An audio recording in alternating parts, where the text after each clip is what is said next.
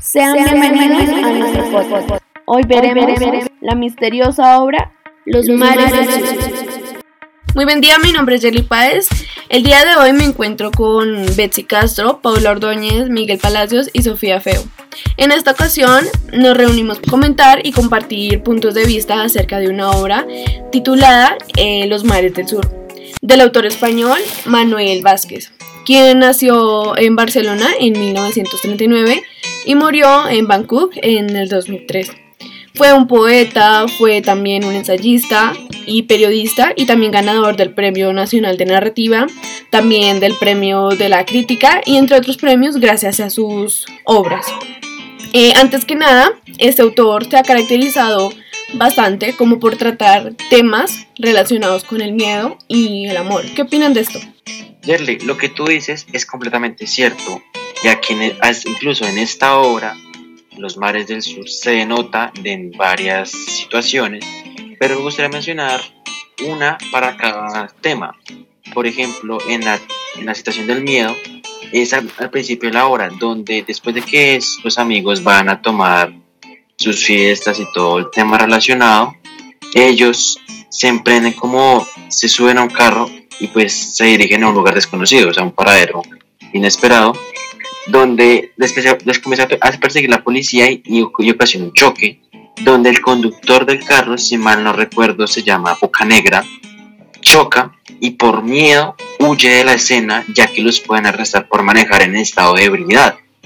Y otra situación de miedo que también está muy cerca de esta es la situación donde Boca Negra al emprender la huida y se encuentra con algo que es un poco difícil de digerir en su situación y es un cadáver y él siente miedo, siente miedo, ira, una combinación de sentimientos en los cuales está el miedo, ya que no sabe qué pasará con él, puede que lo arresten, puede que, que lo sentencien a cadena perpetua, puede que el asesino esté cerca, hay una conjunción de bastantes variables las cuales se le pasan por la cabeza en ese momento. Y el amor está presente en un personaje que, me identifico mucho con él, el cual es el inspector Pepe Carvalho, si no me, si no me equivoco, el cual se evidencia su amor hacia su mascota al adoptarla, ya que al principio de esta obra él, quería adoptar una mascota ya que la vio desde muy lejos, se en ella, la cual manifiesta su amor al, como al evitar esas persuasiones que le decía el vendedor de la perrera, donde se la pasaba mirando la, la, perrita y la perrita también siente el amor hacia él, ya que cuando él la alza mantiene como esa alegría de que ese sea su nuevo dueño. Ya aquí menciono un poquito de los momentos en el que está esos sentimientos, ¿quién nos puede contar de la, de la historia, de la trama de esta obra? Eh, bueno, me gustaría contar esta parte. Eh, principalmente esta, esta historia inicia con un grupo de jóvenes, eh, los cuales estaban realizando una reunión, por decirlo así, muy alegre y divertida para ellos, que terminó en estado de embriaguez. Em, ellos se montan en un auto y emprenden una huida, ya que detrás de ellos se acercaba una patrulla que, los venía, que les venía realizando una persecución. Y como ya se mencionó, ellos sintieron miedo, lo cual hizo que colisionara el carro y Boca Negra, quien se encontraba manejando, eh, sintiera muchísimo miedo y escapara de la escena para ocultarse, por decirlo así. Pero al ocultarse, él no se esperaba una situación tan sorprendente como lo es encontrarse un cadáver.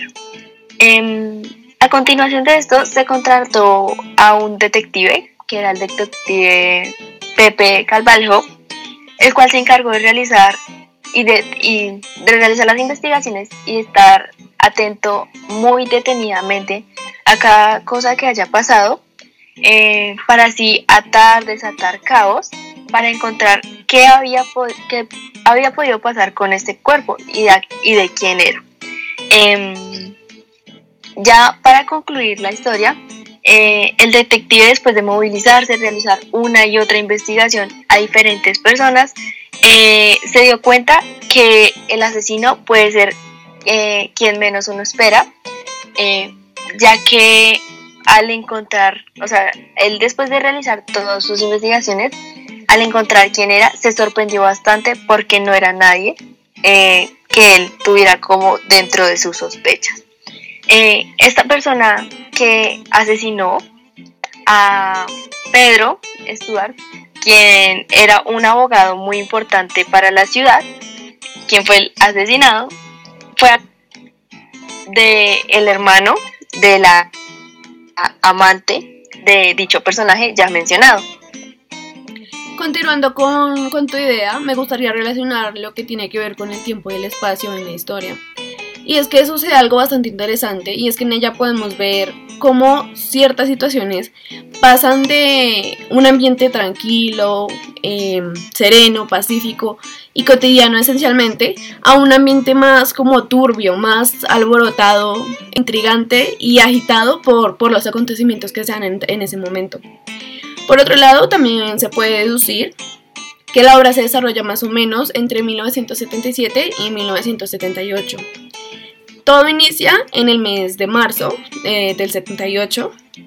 Nos damos cuenta que es cuando contratan a Carvalho para investigar la muerte de Stuart Pedrell. Otro hecho que, que también me parece interesante y resaltar es el gran valor que, que, se le da a la noche en esta historia. Es decir, muchos, muchos acontecimientos importantes que resaltan en esta historia se dan en horas de la noche y pues obviamente en distintos días, ¿no? Creo que eh, el autor hizo esto a propósito, de forma intencional, con el fin de como darle más suspenso, más misterio e intriga a la historia, eh, lo cual me gusta bastante.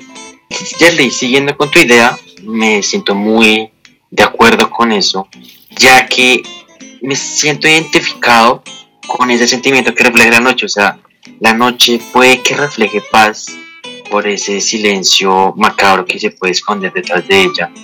Pero pueden pasar más cosas en la noche que en el día. Me siento muy de acuerdo con eso, me identifico y considero que es uno de esos pequeños detalles que hace que esta obra me atrape y considero que también atrapó a más de un lector en ese sentido por demás detalles que son bastante intrigantes y bastante interesantes, lo cual hace que se diferencie de más obras. Siguiendo con tu tema, podemos también mencionar a los personajes que están en esos entornos. Por ejemplo, nuestro personaje principal, que es el señor Pepe Carvalho, el cual es una persona bastante solitaria en sentido de que es muy serio con, con todo básicamente. Y no es de esas personas que les guste demostrar amor, pero lo siente a su manera, lo siente a su manera, como, como fue el caso de la perrita que ya mencionamos, su mascota, la cual es algo muy importante para él, ¿sí? Pero me gustaría saber, o sea, me siento identificado con ese personaje ya que me gustan muchos sentimientos, pero quisiera que me nombrara una situación en la que él mediante el diálogo manifiesta un sentimiento. Eh, yo, yo encontré un fragmento que me pareció como muy importante, en el cual se puede como evidenciar como la emoción que él tiene durante ese fragmento. Y bueno, el fragmento dice así, Pepe Caballo, soy investigador privado. Ah, es por lo de papá. ¿No le pueden dejar descansar en paz? Toda la impresión del anuncio publicitario quedó destruida. Le había temblado la voz y le brillaron los ojos lagrimonosos. Son cosas de mamá y de ese horrible Bill El ruido de la puerta al cerrar indicó que el mayordomo no quería oír más de lo que había oído. Los muertos ni se cansan ni dejan descansar. Bueno, eh, durante este diálogo que Pepe tuvo como con el mayordomo, yo pude como identificar una emoción que, que Pepe tuvo, que es como la ironía que se refleja cuando él dice, él dice los muertos no descansan ni dejan descansar.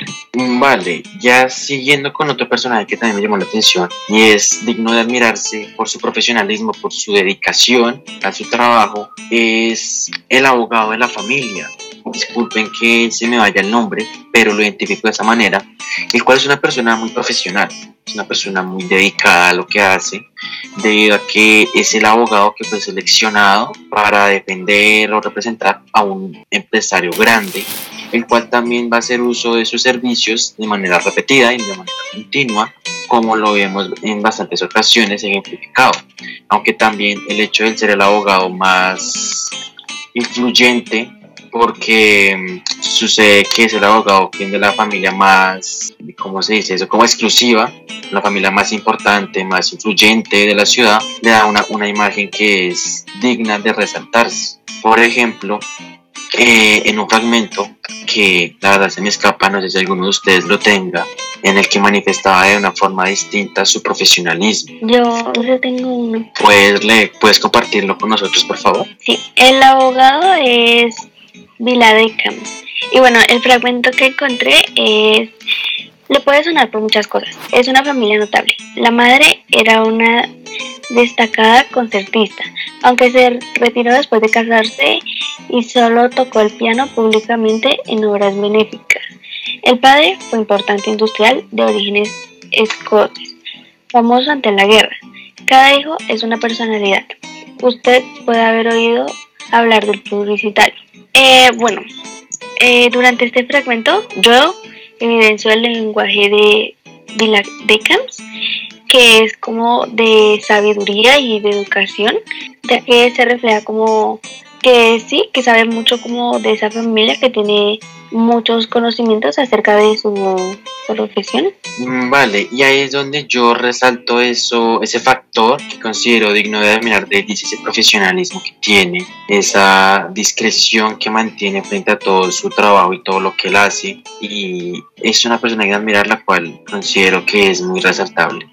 También otro personaje que me enseña bastantes cosas, las mencionaré más adelante, es Jessica, la hija del, del asesinado, la cual es una persona que se puede considerar como psicológicamente inestable, en el sentido de que hay que cuidar mucho lo que tú dices referente a ella, debido a que ella es bastante detallada en numerosos aspectos, por lo que ella también mantiene como esa imagen ante todos al ser la hija del, del empresario más influyente. Por favor, continúa. Eh, bueno, yo encontré un fragmento que me pareció muy importante de ella, donde, bueno, el fragmento dice así, Jessica, nadie me había llamado así, casi todos me llaman Jess, algunos Jessica, pero Jessica, nadie. Suena muy bien. Mira, mi padre esquiando, aquí está entrando un premio a alguien.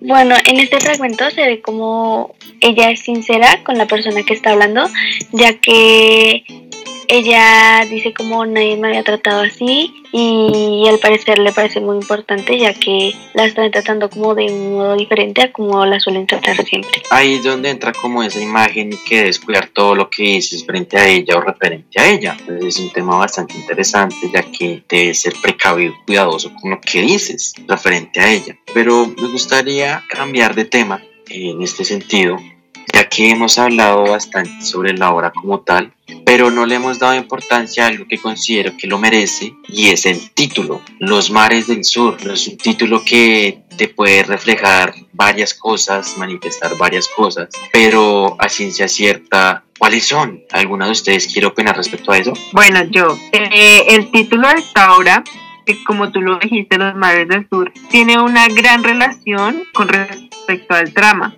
ya que a lo largo de esta obra se puede evidenciar como Carlos Stuart, el protagonista, está obsesionado con realizar un viaje a los mares del sur.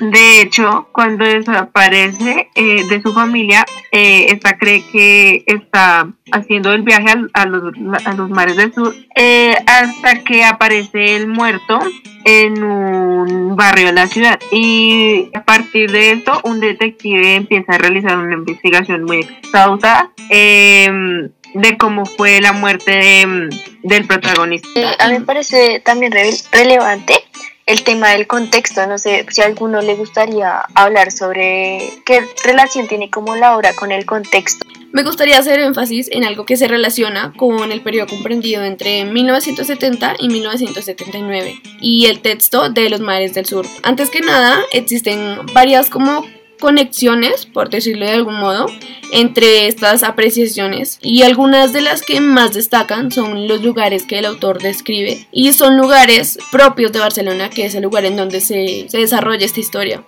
Otro hecho que, se menciona en el libro son las elecciones de junio de 1977, en el cual participan los partidos de UCD y también el partido de Esquerra Republicana de Cataluña, y del cual si hacemos una minuciosa investigación y nos tomamos el tiempo de ver su historia, vemos que esto es cierto y que estos hechos sí existen y creo que el autor hace un buen uso de este material histórico en su obra. También sucede lo mismo con el franquismo y sus consecuencias en España, ya que pues aquí vemos que el declive de este trae consigo grandes consecuencias y grandes cambios como lo son los precios elevados, también se ven muchas personas sin trabajo y en sí como ese proceso de recuperación de la crisis. Vale, estamos hablando de un contexto bastante interesante que fue como el inicio de una época para que España fuera a llegar a ser lo que es hoy y me gustaría preguntarles si alguien tiene un fragmento esta maravillosa obra muy entretenida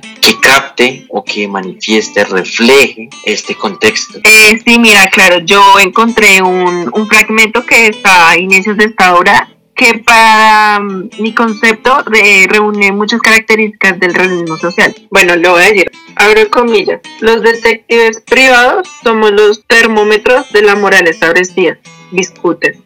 Yo te digo que esta sociedad está podrida, no cree nada. Sí, jefe, Discute no le da la razón a Carvalho solo porque adivinara que estaba borracho, sino porque siempre estaba dispuesto a admitir catástrofe. Tras meses sin conocer conocernos un rosco, ni un marido que busque a su mujer, ni un padre que busque a su hija, ni un cabrón que quiera la evidencia del suicidio de su mujer. Es que ya no se fujan las mujeres de casa, ni las muchachas, sí discuten, más que nunca pero hoy a los maridos y a sus padres les importa un huevo que se fuguen. Se han perdido los valores fundamentales. No creer la democracia. Eh, con respecto a este fragmento, considero que reúne varias de las características del realismo social, como lo puede expresar el autor, eh, su inconformidad, o pues no tanto diría su inconformidad, sino como su crítica con respecto a las diferentes problemáticas sociales, como lo puede ser eh, la mala moral, la falta de afinidad de lazos con los familiares, y la falta de valores fundamentales para um, el desarrollo de una buena sociedad. Bueno, ya escuchando el fragmento que Sofía nos brindó, me di cuenta de que el autor un lenguaje y un vocabulario bastante refinado e incluso maneja algunos términos bastante que nosotros podemos considerar de esta manera. Ay, sí. De hecho, yo encontré pues, una palabra que me pareció como muy interesante y creo que, bueno, a ustedes también les va a parecer interesante. Y es mocetón. Y bueno, contextualizándolo, esta palabra con el fragmento donde aparece, eh, hace como referencia a una persona que es como robusta, alta, como lo, aquí, como, lo conocemos aquí como un portachón. Eh, ¿Me equivoco? No, sí, sí, eso. Vale, a mí una palabra que me pareció, disculpa, te interrumpí, una palabra que me pareció bastante notoria, rara, es bósforo. Hasta la fecha no conocía esta palabra, vean que es una palabra muy rara, muy diferente, y esa palabra significa, es de un estrecho, es, hace referencia a un estrecho que hay entre entre Turquía y Europa. Básicamente lo que hace es que en la obra se haga una referencia a esta palabra donde dos personajes van a ir a hacer un viaje, o sea, se liberan de sus trabajos, toman el carro y se van y nombran este estrecho, ya que su, su, lugar de partida es España y su destino es más o menos Turquía, este lugar donde van a pasar, el estrecho entre Europa y Turquía, y ahí donde se hace uso de esta palabra muy extraña, que es Bósforo. Por mi parte también encontré una palabra bastante interesante, y esta palabra es fromageire. Poniéndolo en contexto con la obra, esto significa eh, como una fábrica de quesos. En esta escena, donde lo mencionan, llega Jessica y trae comida a Carvalho. Ella saca de su canasta como toda la comida y para Carvalho le resulta como unas maravillas. Entonces él le pregunta que de dónde ha sacado esas maravillas. Y ella le responde que se le han recomendado una Fromanheire que está en la calle Montane. Entonces a eso hace referencia, como una fábrica de quesos. Otra palabra que a mí me pareció bastante distante en nuestro vocabulario es parsimonia, el cual contextualizándolo dentro de la situación que se nos da en la historia, es una situación bastante privada de, de, dos personajes en la cual pues mencionaré literalmente lo que allí se decía, la desnudo con parsimonia y entra en ella como si quisiera dejarla clavada. Parsimonia en este momento se refiere a, un, a una tranquilidad, a una acción que se realiza de una, de una manera pacífica, e incluso esta también se presenta en otra situación, pero no se refiere a una situación, sino a una expresión, por decirlo así, a una manera de hablar, de una manera muy tranquila. Eh, yo también encontré una palabra, la cual es tapia, que hace referencia como a un muro o una pared, y voy a citar eh, una frase. Bueno, dice, la cogió por el cuello de la cazadora y le hizo avanzar hasta la tapia. Allí la empujó para que se estrellara contra el elandrillado. Eso pues quiso decir que se estrellara eh, contra la pared. Básicamente, tapia puede funcionar como sinónimo de una pared, ¿cierto? Sí, correcto. Vale. Eh, bueno, ya que mencionamos todo este tema del vocabulario, a mí me gustaría resaltar un tema que no hemos abordado y me parece bastante relevante, que es el tema del narrador. A lo largo de la historia, yo identifiqué que el narrador que estaba en, pues que estaba involucrado aquí, era un narrador de tipo de tercera persona. Este narrador es aquel que sabe de los hechos y de las acciones, pero no está involucrado en ellos. E incluso eh, suele ocurrir que este omita algunos pensamientos o algunos sentimientos que deseen expresar los personajes. Ya para finalizar, como hemos visto durante toda nuestra charla, esta obra es bastante interesante y también nos obsequia un mensaje. Desde mi perspectiva, me gustaría decir que esta obra deja un gran mensaje y es que te lleva como a razonar la, la importancia de pensar antes de actuar en nuestro diario vivir. Porque digamos, muchas veces eh, nos dejamos llevar por nuestras emociones que nos suceden en el momento y no vemos más allá y las consecuencias que nuestros actos pueden traer. Otra enseñanza que, que la novela también nos obsequia, por decirlo de alguna manera, es como dejar de lado cualquier estereotipo sobre la sociedad, porque creo que estamos de acuerdo en que cada quien es libre de tomar ese viaje hacia, hacia la felicidad, siempre y cuando que cuide, proteja y aprecie a quienes lo rodean. ¿Qué opinan ustedes? Vale, me gustaría compartir mi mensaje, mi reflexión. Y es que, como les mencioné anteriormente, la hija del señor Carlos Stuart, Jessica, me deja como una enseñanza que es bastante importante y es que aún así se ve en nuestros días. Por ejemplo, esta obra ayuda a romper estigmas. Pero ¿a qué me refiero con estigmas? Por ejemplo, como prejuicios que hay. Por ejemplo, Jessica es una persona que es hija de una familia adinerada, de una familia bastante influyente. Y aún así podemos ver que no se salvó de las adicciones. Es decir, que las adicciones no distinguen estratos, no distinguen personas tú no estás exento de caer en las adicciones ni sin importar que tu padre, tu familia sea la más influyente de toda la ciudad. Y esto también refleja como una realidad que se ve hoy en día, ya que uno pensaría que una persona que es hijo o hija de una familia adinerada va a siempre tener estudios bastante buenos, vocabulario muy refinado, y no, Jessica rompe esos estigmas y también ve esas consecuencias que puede generar esa falta de atención por parte de su padre, de una figura paterna que me ha tenido. Y también me enseña que la persona menos indicada puede ser la culpable de todo, como fue el caso de, del hermano de Adele, una de las amantes de Carlos Stuart, ya que no, tú no te esperas, leyendo esa obra, yo no me esperaba que fuera a ser él Yo me esperaba que fuera como una persona a la cual este persona, este Carlos Estuardo le hizo mal y le tenga rencores, pero no, no fue así y es algo muy inesperado, algo que me lleva a cuestionarme quién puede ser ahora, qué puede pasar ahora. Estoy completamente de acuerdo con ustedes eh, y me gustaría realizar un aporte, el cual en el cual yo considero que hay que tener como en cuenta que podemos evidenciar, obviamente, que esta historia es de un pasado, ¿no? Que ocurrió en cierta época de la cual nosotros de cierta manera ya estamos alejados, mirándolo desde una perspectiva superficial. Pero al analizar y realizar este tipo de lecturas nos damos cuenta de que no, de que estas lecturas nos dejan bastantes enseñanzas,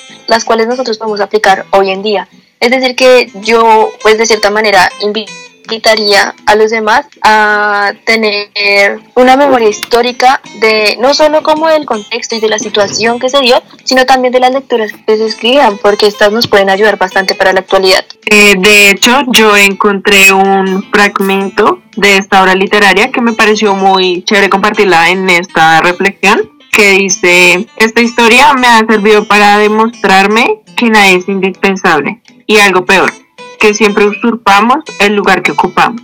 Bueno, considero que la obra que mm, hemos elegido es muy importante ya que desde el inicio eh, nos, nos, hace reflexiones sobre diferentes ámbitos de nuestra vida, como se puede notar en, en este fragmento. Eh, desde mi perspectiva, este fragmento es muy reflexivo ya que nos, nos invita a que no nos dejemos, a que no nos dejemos truncar nuestros sueños por alguien que no nos quiere ver triunfar.